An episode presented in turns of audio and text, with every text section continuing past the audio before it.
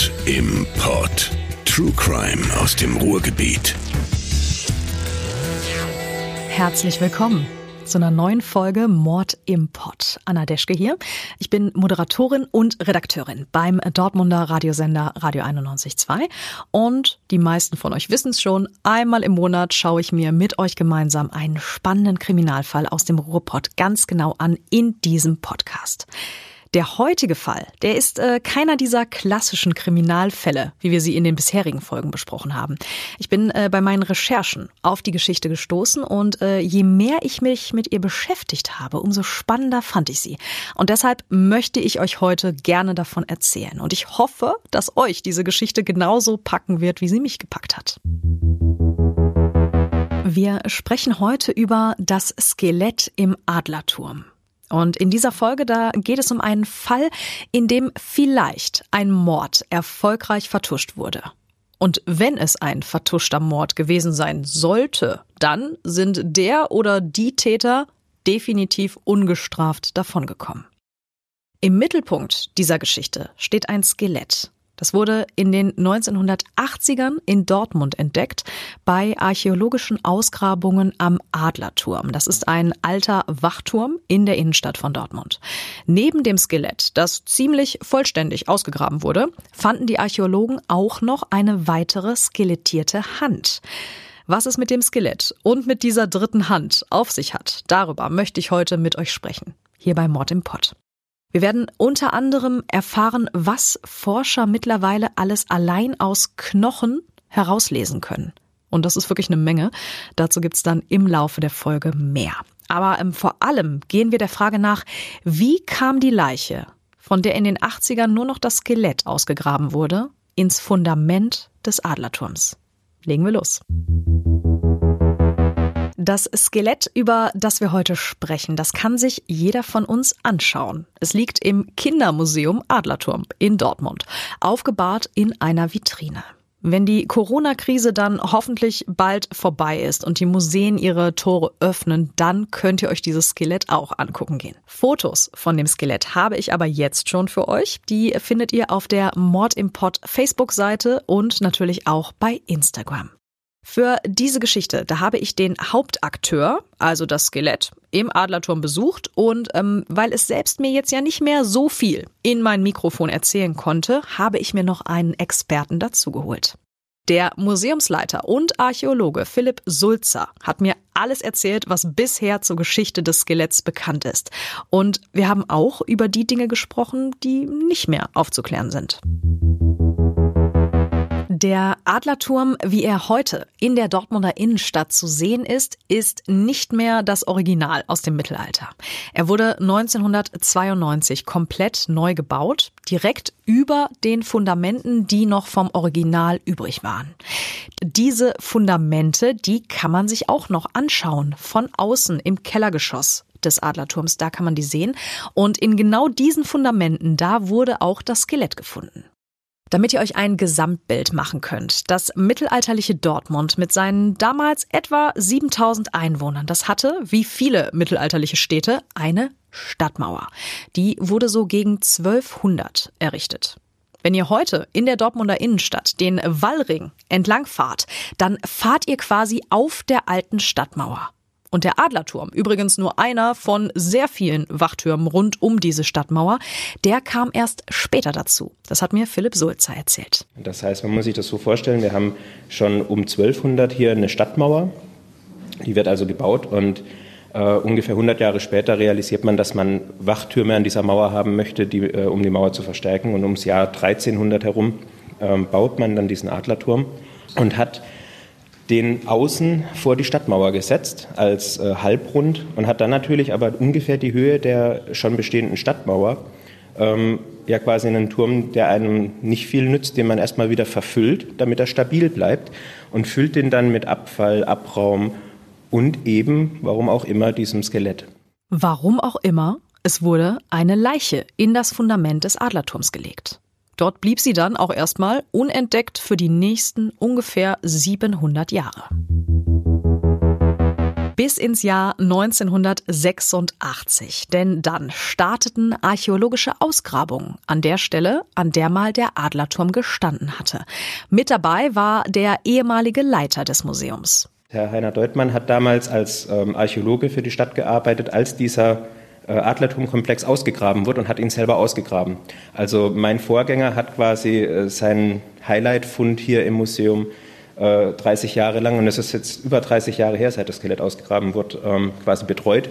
Die Betreuung des Skeletts hat jetzt Philipp Sulzer übernommen. Ihn treffe ich für das Interview direkt an der Vitrine, in der das Skelett heutzutage liegt, im Untergeschoss des Adlerturms. Also wir sehen das äh, Skelett eines Mannes aus dem 14. Jahrhundert vor uns.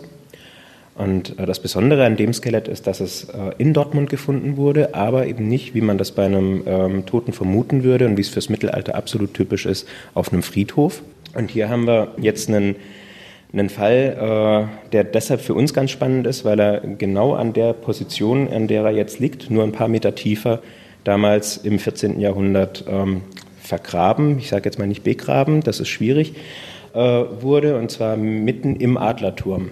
Das heißt, da muss zeitnah zu den Bauarbeiten oder zumindest in der Phase, in der man dann den Innenraum, den man nicht brauchte, diesen vermeintlichen Keller verfüllt hat, dieser ähm, Mann gestorben sein. Und aus irgendeinem Grund wollte man ihn nicht auf dem Friedhof haben. Warum wollte man diese Leiche nicht auf einem Friedhof haben? sondern hat sie stattdessen auf einer Baustelle im Fundament eines Turms verscharrt. Nett war das auf jeden Fall nicht, denn muss man dazu sagen, dass im ähm, christlichen Mittelalter das üblich und äh, die Regel war, dass man auf Kirchhöfen, auf Friedhöfen bestattet wurde und das war eigentlich auch unabdingbar als Voraussetzung für ein Wohl im Jenseits. Also kein Friedhof, kein gutes Leben nach dem Tod. Dieses Schicksal ereilte im Mittelalter eigentlich nur bestimmte Gruppen. Das heißt, die Leute, die abseits von Friedhöfen bestattet wurden, meist auch wirklich nur verscharrt wurden, waren in der Regel entweder Verbrecher, verurteilte Verbrecher, oder waren äh, keine Angehörigen der Gemeinde oder des christlichen Glaubens. Verurteilter Verbrecher, kein Mitglied der Gemeinde oder eben Mordopfer. Das alles kann auf den Toten zutreffen, der dort im Adlerturm vergraben wurde. Schauen wir uns jetzt mal genauer an, wie das Skelett damals in den 80ern aussah, als es ausgegraben wurde. Denn äh, daraus ließ sich für die Archäologen schließen, wie die Leiche dort vor ungefähr 700 Jahren abgelegt wurde oder auch schlicht hingeschmissen wurde. Also ja, gelegt äh, deshalb, weil auf jeden Fall eine Grube angelegt wird. Äh, geschmissen könnte man fast auch schon durchgehen lassen, weil er ja nur wirklich nicht gerade ordentlich da drin lag. Also er lag tatsächlich, man, das erschließt sich ja auch nicht so einfach in einer Vitrinensituation, weil wir die Sachen nicht wieder so reinwerfen würden, wie sie im Grab lagen. Es ist schwierig. Ähm, muss man auch sagen, das ist natürlich jetzt, die Knochen sind gereinigt worden, dann werden die natürlich nochmal, sind fragil, und wenn wir die jetzt wieder auf den Haufen werfen würden, dann, äh, also das würde ich nicht verantworten wollen. Und dann haben wir tatsächlich in der Grabsituation, wir können das natürlich, ähm, weil die Archäologen damals das dokumentiert haben, gezeichnet, fotografiert, wir haben einfach sehen können, der Mann lag auf seiner linken Seite und der, der rechte, äh, rechte Arm hat auch noch überlappt. Also der war wirklich im Prinzip auf der Seite gekullert in diesem Grab. Man sieht es auch noch an Ausrichtung der Füße zum Beispiel. Die Knie sind noch leicht gewinkelt, das haben wir auch in der Vitrine nachstellen können. Aber der klassische christliche Bestattungsvorgang in der Zeit wird eigentlich vorsehen, langgestreckte Rückenlage, Arme entweder auf dem Bauch oder an der Seite. Und das haben wir hier halt einfach nicht. Eine kleine Grube. Die Leiche lag auf der Seite, als sei sie in diese Grube hereingerollt worden. Kann man sich ganz gut vorstellen. Die Archäologen, die haben neben dem Skelett noch ein paar spannende Dinge gefunden, die das Rätsel um den Toten im Turm nicht unbedingt leichter machen. Denn die Leiche wurde zwar nur recht lieblos in die kleine Grube gelegt. Aber man hat sich immerhin doch die Mühe gemacht, ihm zwei Gefäße mitzugeben. Eines hat man ihm hinter den Rücken, hinter in den Nacken gelegt und eines in die Armbeuge des angewinkelten Arms. Für die Archäologen natürlich auch toll, weil die Gefäße ähm, ganz toll zum Datieren sind. Da kann man also sagen, das ist wirklich 14. Jahrhundert. Das ist ein Krug aus Siegburger Steinzeug und ein ähm, Kugeltopf mit Henkel aus grauer Erdenware, also auch ganz typisch. Und wir haben von diesen Gefäßen hunderte, wenn nicht tausende Scherben aus dem Adlerturm, eben aus dieser Verfüllschicht, die mit Müll voll gemacht wird. Aber die beiden Gefäße sind komplett erhalten. Das sind die einzigen in der ganzen Ausgrabung, wo man sagt, die sind wirklich heile in den Turm gekommen, nicht als Abfall reingeworfen worden.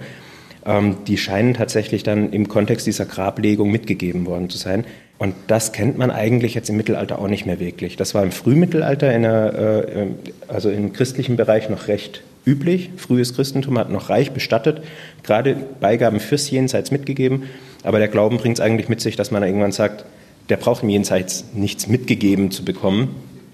Ähm, und entsprechend lässt man das. Also auf den Kirchhöfen findet man jede Menge ähm, ost-west orientierte Gräber, völlig leer, nur der Leichnam drin. Während wir hier jetzt einen haben, der nicht richtig ost-west orientiert ist, nicht auf dem Friedhof liegt, aber Beigaben hat. Und nicht nur die beiden Gefäße werden als Beigaben für den Toten gewertet, da ist noch mehr.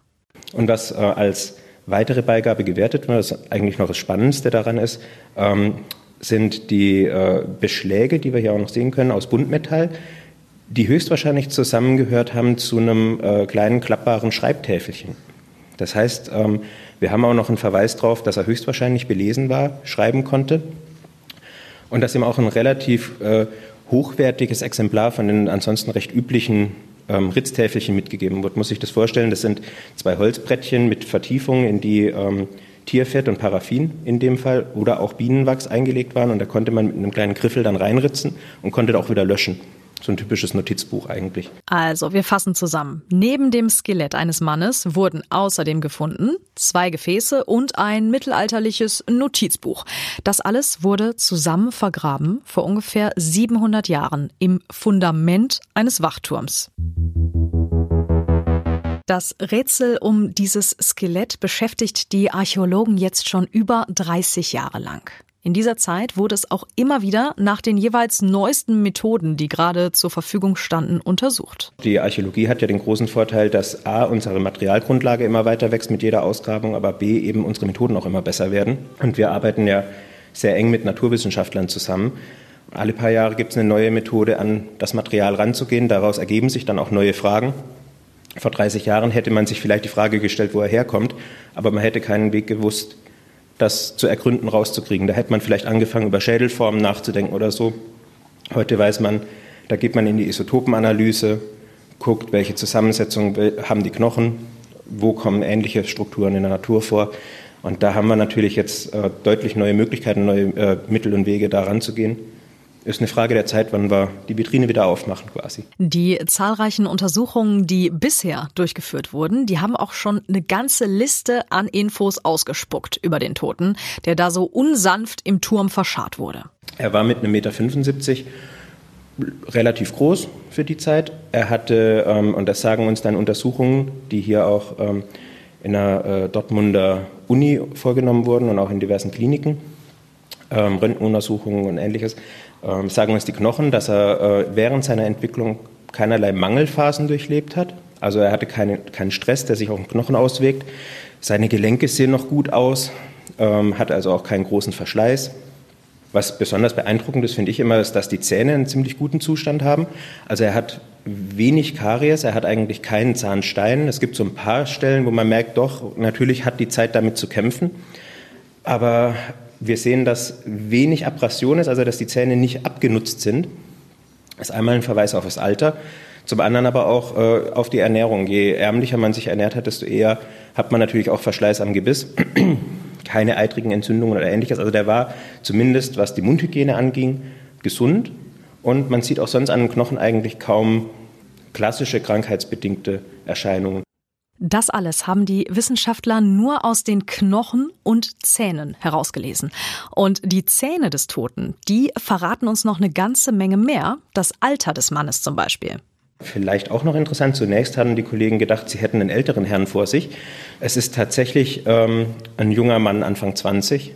Wir haben ähm, als ausschlaggebendsten Hinweis die Zahnzementringanalyse ähm, tatsächlich in, in einer Uni Freiburg anfertigen lassen. Da schneidet man Zahnwurzeln durch, histologisch guckt auf dem, auf dem Röntgenbild beziehungsweise auf dem, äh, mit einer mit mikroskopischen Dünnschliffuntersuchung äh, zeichnen sich dann Ringe ab, wie bei Bäumen, Wachstumsringe, die uns wirklich Jahre anzeigen können. Und wenn man das plus das Durchbruchsalter nimmt, dann hat man ein ziemlich exaktes persönliches Alter dieses Individuums. Und das haut hier mit 14 Ringen an einem Schneidezahn, der mit sieben Jahren durchbricht, so bei plus minus 21, kommt das dann hin. Solche Methoden, die werden natürlich nicht nur für 700 Jahre alte Skelette eingesetzt, sondern auch, wenn es um Mordfälle aus jüngerer Zeit geht. Von einer Leiche, die zum Beispiel im Wald vergraben wird. Da ist schon nach ein bis zwei Jahren nur noch das Skelett übrig. Und auch dann helfen Methoden wie die Zahnzementring-Analyse den Ermittlern. Kommen wir zurück zu unserem Skelett im Turm. Die vielen verschiedenen Untersuchungen, die ergeben am Ende ein ziemlich passendes Bild. Das heißt, wenn ziemlich passig auch zu der Tatsache, dass die Gelenke noch gut sind, dass die Zähne noch nicht wirklich abgenutzt sind, dass die äh, Schwammstruktur in den Knochenköpfen noch perfekt intakt ist. Also der ist tatsächlich leider für ihn nicht alt geworden. Aber er war auf jeden Fall ausgewachsen. Die Weisheitszähne waren durchgebrochen, die Schädelnähte waren verschlossen. Also, der Tote im Turm war ein junger Mann, Anfang 20, mit 1,75 Meter recht groß für seine Zeit und er hat in seinem kurzen Leben immerhin keinen Hunger gelitten. Nächstes Thema. Kleidung. Es ist möglich, dass der Tote nackt war, als er von wem auch immer in sein Grab innerhalb des Turms gelegt wurde. Ja, Bekleidung, da kann ich tatsächlich gar nicht viel zu sagen, weil ähm, wir keine sinnvollen äh, Aussagen, also keine, sagen wir so, ich habe keine schlüssigen Textilerhaltung, keine, keine Faserreste oder ähnliches. Das muss aber überhaupt nichts bedeuten, weil ähm, das Mittelalter natürlich A, eine vollverwehrter Phase war. Das heißt, man hat ähm, alles, was man irgendwie äh, zur Verfügung hatte, in der Produktion auch wirklich bis zum Schluss aufgebraucht. Stoff herzustellen war aufwendig. Also berühmte Sache vom Schaf zum Hemd, das ist im Mittelalter ein extrem langer Prozess, das heißt, es hat auch einen gewissen Wert. Ähm, spricht auch dafür, nicht jedem immer alles mitzugeben. Ne, so. Das andere ist aber, ähm, je nach Lagerungsbedingungen erhält sich dieses ganze organische Material einfach nicht und Bekleidung war einfach organisch. Und wenn jetzt nicht was mit Goldborten, äh, Goldfäden durchwegt ist oder mit Buntmetallbeschlägen drauf, dann haben wir fast keine Chance, dass das da ist. Es sei denn, er hätte jetzt statt im Turm vor dem Turm im Wassergraben gelegen. Unter Luftabschluss hätte sich das eventuell erhalten. Dann hätten wir Vielleicht ein bisschen Leder, vielleicht ein bisschen Textil, so haben wir leider gar nichts. Ein ganzer Haufen an Infos dafür, dass die Leiche über 700 Jahre dort im Fundament lag. Aber eine große Frage, die ist noch nicht beantwortet. Was war die Todesursache? Verrät uns das Skelett etwas darüber, was da vor 700 Jahren im Adlerturm passiert ist. Im Knie, da hat der Mann eine auch heute noch für Laien wie mich deutlich zu erkennende Einschusswunde. Wenn Sie hier von unten schräg gucken, sehen Sie hier so einen oh kantigen Aus. Ja, und das entspricht ziemlich genau. Wir, ein paar Stockwerke weiter oben haben wir die Armbrust als klassische Verteidigungswaffe an so einer Stadtmauer liegen. Und da sieht man ein paar Armbrustbolzen, die in dem Fall aus Soest, ähm, wo mal so ein ganzes Stadtarsenal für die Stadtverteidigung aus dem Spätmittelalter erhalten ist. Da sind 20.000 Armbrustbolzen mal auf dem Dachboden gefunden worden, die ähm, dem, äh, der quasi für die Stadtwache da waren. Und da sieht man wunderschön, dass das natürlich die, die klassischen äh, Armbrustbolzenspitzen sind im Prinzip Panzerbrecher. Das sind vierkantig geschmiedete Eisenspitzen, die dafür da sind, Kettenhemden aufzusprengen. Also, ne, also kein typischer Jagdpfeil, der nur viel äh, Verwundung verursachen soll, sondern Sachen, die wirklich gezielt dafür hergestellt sind, durch Panzer zu schlagen. Deshalb vierkantig und Vierkantverletzungen wie die hier gerade im Knochen, die sind dann natürlich sehr eindeutig. Also das ist wirklich, ähm, da könnte man wahrscheinlich je nach Typ sogar noch die, eine Spitze wieder reinstecken. Ja. Das ist äh, recht eindeutig, was ihn da getroffen hat, ja. Also, dem Mann wurde wahrscheinlich mit einer Armbrust ins Knie geschossen. Das Loch im Knochen, das ist ziemlich groß und es sieht für mich auch extrem schmerzhaft aus. Kettenhemdsprenger sagt ja eigentlich alles. Philipp Sulzer hat es ja gerade auch nochmal erklärt, wofür diese Armbrustbolzen da waren. Auch interessant der Winkel, in dem der Pfeil das Knie traf. Und zwar von schräg unten ins rechte Knie. Wie das kam, in welchem Kontext, kann man natürlich schlecht sagen oder schwer sagen. Jetzt könnte man sagen, naja, ist ja nahe an der Stadtbefestigung gefunden worden und von unten ins Knie. Aber das ist spekulativ. Was interessant ist, ist, dass die äh, Schusswunde garantiert nicht tödlich war, weil man da deutliche Verheilungsspuren sieht. Also der Knochen hat sich rekonstruiert, hat angefangen zu heilen. Das geschieht nicht innerhalb von Tagen, das heißt, er hat es Monate oder Jahre überlebt. Also wer auch immer ihm diesen Armbrustbolzen ins Knie geschossen hat, er hat ihn damit nicht getötet. Aber was war es dann? Mit Anfang 20, da fällt man ja in der Regel nicht einfach so tot um. Ich drehe eine Runde um das Skelett in der Vitrine und ähm, dabei fällt mir auf, dass der Schädel eingedrückt ist. Als man den ausgegraben hatte, war natürlich das erste, oh, der Schädel ist eingedrückt. Der hat mit Sicherheit irgendwie eins draufgekriegt, vielleicht während der Bauarbeiten, vielleicht auch Mord, man weiß es nicht, kam aber relativ schnell dazu zu sehen, ja, die Bruchkanten sind alt.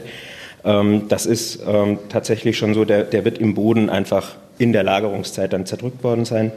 Damit haben wir die nächste Todesursache ausgeschlossen, die deutlich am Skelett zu sehen gewesen wäre. Ihm hat also niemand mit einem Stein oder etwas ähnlichem den Schädel zertrümmert. Das geschah erst, nachdem die Leiche schon im Boden lag. Gibt es denn sonst noch Hinweise, woran der Mann gestorben sein könnte? Man konnte mit allen Wissenschaftlern, mit denen man drauf geguckt hat, keine tödlichen Verletzungen finden. Also wir reden hier in der Regel erstmal nicht von einem Mord, der sich an Knochen abzeichnet, ähm, auch nicht von einer anderen Todesursache, die irgendwie Einfluss aufs Skelett nimmt. Das kann Jetzt natürlich von einem Weichteilinfekt über die Pilzsuppe bis hin ähm, zu einer Lungenentzündung alles gewesen sein. Wir wissen nicht, woran er starb. Also man kann an alles denken. Man kann im Zuge dieser Baustelle, wir haben ja draußen vor dem Turm ähm, den Laufradkran stehen als Rekonstruktion, wie mittelalterliche Baustellen betrieben wurden. Also das ist unsere Arbeitssicherheit heute, würde die Hände über den Kopf zusammenschlagen. Also es ist immer natürlich mit Risiko behaftet gewesen. Leute kamen zu Schaden dabei. Andererseits würde man jetzt auch wieder sagen, wenn jemand bei mechanischen Prozessen zu Schaden kommt, dann wirkt sich das in der Regel doch auf den Knochen auch aus. Das hätte man vielleicht eher äh, festgestellt. Tja, und was war es dann? Alles, was einen Menschen ohne direkten Einschlag in den Knochen zu nehmen, wie so ein Pfeil zum Beispiel, auch die können ja Stellen treffen, an denen man es nicht nachweist, alles, was einen Menschen schnell genug umbringt, dass der Knochen gar keine Zeit hat zu reagieren. Krankheiten, die so schnell passieren oder so schnell tödlich äh, verlaufen, dass äh, der Knochen gar keinen Stress empfinden kann in der Zeit, die können wir nicht mehr nachweisen. Also wir können äh, degenerative Sachen wie eine Syphilis oder ähnliches wunderbar am Skelett nachweisen, aber mit einer schnellen Lungenentzündung oder sowas, da gibt es keine Stressmarker, die wir finden. Da, wie gesagt, er kann eine Krokuszwiebel gegessen haben oder eine Pilzpfanne, man weiß es nicht, und einfach Pech gehabt haben. Wobei ich jetzt auch vorsichtig sein möchte, äh, der Mensch im Mittelalter wusste in der Regel ja, was er tat, sonst gäbe es uns heute nicht mehr. Also da ist schon ein immenses Wissen da. Weichteilverletzung, Entzündung, irgendwas kann passiert sein. Wirklich vielleicht einfach unglücklich verletzt. Fazit. Man weiß es nicht. Die Todesursache, die lässt sich bei diesem Skelett tatsächlich nicht mehr feststellen. Was ein Mord weiterhin nicht ausschließt, denn zum Beispiel ein Messer könnte auch nur Weichteile verletzen und trotzdem tödlich sein. In einem Artikel im Lokalkompass aus dem Jahr 2012, da hat sich der Dortmunder Ausstellungskurator Georg Eckstein zu dem Fall geäußert. In dem Artikel, da wird er wie folgt zitiert. Ich halte es durchaus für möglich, dass man ihn nach seinem Tod verschwinden lassen wollte. Vielleicht haben diejenigen, die ihn dort begraben haben, die Gefäße und die Schreibtafel deshalb mit ihm begraben, weil sie nichts übrig lassen wollten, was an ihn erinnern könnte. Er könnte ein fremder Kaufmann gewesen sein, dessen Tod verschleiert werden sollte. Soweit das Zitat von Herrn Eckstein aus dem Artikel von 2012. Mit dieser Theorie stand er auch nicht alleine da, wie Philipp Sulzer erzählt ein Verbrechen. Das war das Erste, was die Kollegen beim Ausgraben vermutet haben. Oder hat jemand eine Leiche entsorgt in einer Baustelle, wie man das so kennt, klassisch. Und gerade in diesem Kellergeschoss, wo definitiv nie jemand mehr hinkommen wird, muss ich das, glaube ich, auch so vorstellen. Wir haben ja einen Turm, der dann auf Höhe der alten Stadtmauer, also über acht Meter hoch quasi, erstmal nur Hohlraum ist, weil man ja von drüber verteidigt. Und dann ähm, füllt sich das nach und nach mit Abfall, Erde und so weiter. Und irgendwann auf einer sinnvollen Höhe, die man auch nutzen kann, zieht man einen Boden ein. Ob da in diesem Boden dann irgendwann noch eine Tür, eine Klappe oder sonst was war, wissen wir gar nicht. Das kann wirklich der letzte Winkel gewesen sein, wo man sagt, wenn das voll ist und es ist zu, dann kommt da die nächsten 500 Jahre keiner mehr drunter. Und vielleicht, na, dann passt das auch wieder. Dann ähm, hätten wir da einen sehr sicheren letzten Lagerplatz für Sachen, die man nicht mehr finden sollte. Also zum Beispiel für eine Leiche. Denn wenn es ein Mord war, dann haben die Täter mit dem Fundament des Adlerturms auf jeden Fall das perfekte Versteck für die Leiche gewählt. Etwa 700 Jahre lang ahnte niemand, dass da im Turm jemand liegt. Aber für Sulzer stehen die Grabbeigaben im krassen Widerspruch zu der Theorie. Schwierig wird es dann zu erklären, warum haben sie ihm dann noch relativ liebevoll Beigaben mitgegeben. Die Kollegen, die dann in diese Krimi-Richtung weitergedacht haben, haben natürlich dann auch überlegt, ja, so ein, so ein äh, Wachstäfelchen als Beigabe mitgeben, hm, kennt man sonst auch nicht wirklich. Äh, andererseits ist es ja relativ luxuriös. Also das sieht jetzt ein bisschen äh, oxidiert und dunkel und schwarz aus, aber man muss sich das vorstellen, das Buntmetall. Das hat also einen rötlichen, wenn nicht sogar goldenen Schimmer damals in der Zeit gehabt und das war auf jeden Fall recht luxuriös. Und ähm, wenn ich den jetzt umgebracht hätte, dann hätte ich es doch vielleicht eher behalten. Jetzt kann man natürlich auch sagen, ja, oder alle wussten, das gehört dem, dann behalte ich es natürlich nicht. Also da, man kann im Prinzip für jede These nochmal wieder eine Gegenthese äh, bringen. Und dann bleibt da auch die Frage, wenn es kein Mord war, wenn hier keine Leiche versteckt wurde, wenn ihn niemand verschwinden lassen wollte, warum liegt da dann überhaupt ein Skelett im Turm? Warum durfte der arme Mann dann nicht ganz normal auf dem Friedhof seine letzte Ruhe finden? Spannend bleibt eben nicht nur, warum der in dem jungen Alter gestorben ist, sondern warum er es nicht auf den Friedhof geschafft hat. Und da sind wir eben jetzt in einem Bereich, wo wir dann vielleicht über Minderheiten reden. Vielleicht ähm, reden wir hier auch gerade mit der Kombination mit Beigaben, wo so der klassische christliche Bestattete in der Zeit nur in seinen Kleidern quasi im Grab liegt. Vielleicht reden wir hier ja von jemandem, der meinetwegen zu einer jüdischen Gemeinde gehörte oder ähm, vielleicht dem Islam angehört. Die Toleranz gegenüber Minderheiten ist im Mittelalter so eine wankelmütige, schwingende Sache. Also ähm, es kann durchaus sein, dass man speziell bei den, äh, bei den jüdischen Gemeinden, die es im Mittelalter natürlich in den Städten gab, die aber auch immer wieder vertrieben wurden und danach wieder eingeladen wurden in die Städte, weil man sie einfach auch braucht in ihrer Funktion, ähm, dass es durchaus sein kann, dass da ein, ein belesener, gelehrter junger Mann eben dann äh, in einem Unglücksfall zu Tode kam, der natürlich auch gar nicht erst auf dem Friedhof bestattet hätte werden können. Wo genau der Mann herkam, das wurde bisher übrigens nicht geklärt. Schwieriger könnte das tatsächlich im Fall von einer Islamzugehörigkeit sein, aber auch die darf man nicht ausschließen. Die Leute waren hochmobil im Mittelalter und das ist ja gerade der Übergang quasi ins äh, Spätmittelalter rein. da war die, die alte Welt quasi bekannt und erschlossen. Das kann durchaus sein, dass das auch ein weit hergereister Mensch gewesen ist. Da gibt es mittlerweile auch ähm, Untersuchungsmethoden, Verfahren, mit denen man äh, zumindest feststellen kann, ähm, wo ein Mensch während seiner frühen Entwicklung äh, lebte. Das geht einfach auch wie, fast wie bei den Zahnringen im, darüber, was er zu sich genommen hat und in welchen ähm, Rhythmen, wie die Zusammensetzung der Nahrung war. Da haben wir allerdings noch keine Proben für genommen, um das zu überprüfen. Das ist was, das kann man sich für die Zukunft mal vornehmen. Vielleicht kommt dann raus, dass der zwischen seinem fünften und zehnten Lebensjahr meinetwegen in Italien oder im Nahen Osten oder sonst wo unterwegs war und quasi nur zum Sterben hier in Dortmund. Das kann in einer hochmobilen Zeit durchaus möglich sein. Womit mir aber immer noch nicht klar ist, warum er dann in einem Turm verscharrt wurde. Also äh, gerade ähm, wenn man jetzt ins, in Richtung jüdische Gemeinschaft geht, auch da gibt es ja tatsächlich dann eigentlich Stellen, gerade weil man natürlich, auch wenn es Angehörige sind oder ähnliches, da auch wieder hingehen möchte, ähm, gedenken möchte und so weiter. Da spricht schon vieles dafür, dass man zumindest äh, kein, keine allzu große persönliche Anteilnahme mehr hatte und sagte, da muss jetzt aber quasi ein, ein, Grabcharakter sein, wo man zum Trauern auch hingeht und so, weil das kann ich in einem Wachturm tatsächlich schlecht. Das kann ich wahrscheinlich auch schlecht rechtfertigen. Lass mich mal in den Keller, ich möchte ans Grab. Ähm, aber die Tatsache, dass er da bestattet wird, sagt ja auch schon, also das wird irgendwann zugemacht, dann ist das aus den Augen. Vielleicht hat es den Leuten aber auch gereicht zu wissen, da hinten im Turm lag. Ich glaube es nicht. Tendenziell würde ich auch sagen, am ehesten ähm, war er den Leuten, die, die ihn da hingebracht haben, er, hatte, also er war nicht ohne Status, er war nicht äh, würdelos oder, äh, und auch nicht ähm, verfemt quasi, dass man sagt, den will man nicht haben. Aber das, ich schätze mal, dass es nicht darauf ausgelegt war, dass man da regelmäßig Blümchen aufs Grab legt. Das muss man schon sagen. Dieses Geheimnis wird das Skelett im Adlerturm wohl nicht mehr preisgeben. Sulzer selbst sagt auch, er habe sich von dem Gedanken verabschiedet, diesen Kriminalfall zu lösen, wenn es denn einer war. Es bleiben eine Menge Dinge, die nicht so wirklich zusammenpassen wollen bei der Geschichte. Und äh, dann ist da ja auch noch die dritte Hand. Wir wissen, die kommt ebenfalls aus dem 14. Jahrhundert, genau wie das Skelett, äh, neben dem sie liegt. Und wir können äh, anhand der Knochen einfach sagen, auch das war ein junger Mann, 18 Jahre, 19 Jahre, ähm, dass er nicht zu dem Kollegen gehört, der daneben liegt, ist eindeutig, weil der war im Verbund, also da wissen wir genau, welcher Knochen wohin gehörte. Und wo kommt die jetzt her, diese dritte Hand, so ganz ohne den Rest des eigentlich ja dazugehörenden Körpers? Ich hatte ja gesagt, dieses Untergeschoss wurde verfüllt, einfach um auch Druck nach außen, also damit dieses kompakte äh, Bauwerk auch stehen bleibt. Und dazu hat man natürlich zum einen erstmal den Aushub genommen, den man vorher aus der, äh, aus der Baugrube rausgeschafft hat, um den Turm zu bauen.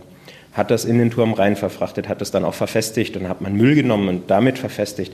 Aber was man im Mittelalter eben auch schon immer gemacht hat, ist, von irgendwo anders her Erde zu holen, um dann Sachen aufzuhöhen. Und gerade wenn man solche Befestigungsanlagen baut mit Wallgrabenanlagen und so, hat man echt viel Erdreich zu bewegen so fromm und pietätvoll man war und auch mit den äh, Menschen umgegangen ist, so pragmatisch war man halt im Mittelalter auch. Also es gibt Städte, ich habe in Freiburg ausgegraben, äh, vor 15 Jahren noch selber, da sind ganze Stadt, heutige Stadtareale erst erschlossen worden im Spätmittelalter, indem man die erhöht hat durch Erdauffüllungen, damit die über ein bestimmtes Niveau kommen, damit da kein Wasser zum Beispiel im, äh, sich da äh, ansammeln kann. Und dafür hat man einfach flächenhaft zum Beispiel alte, aufgelassene Friedhöfe abgegraben.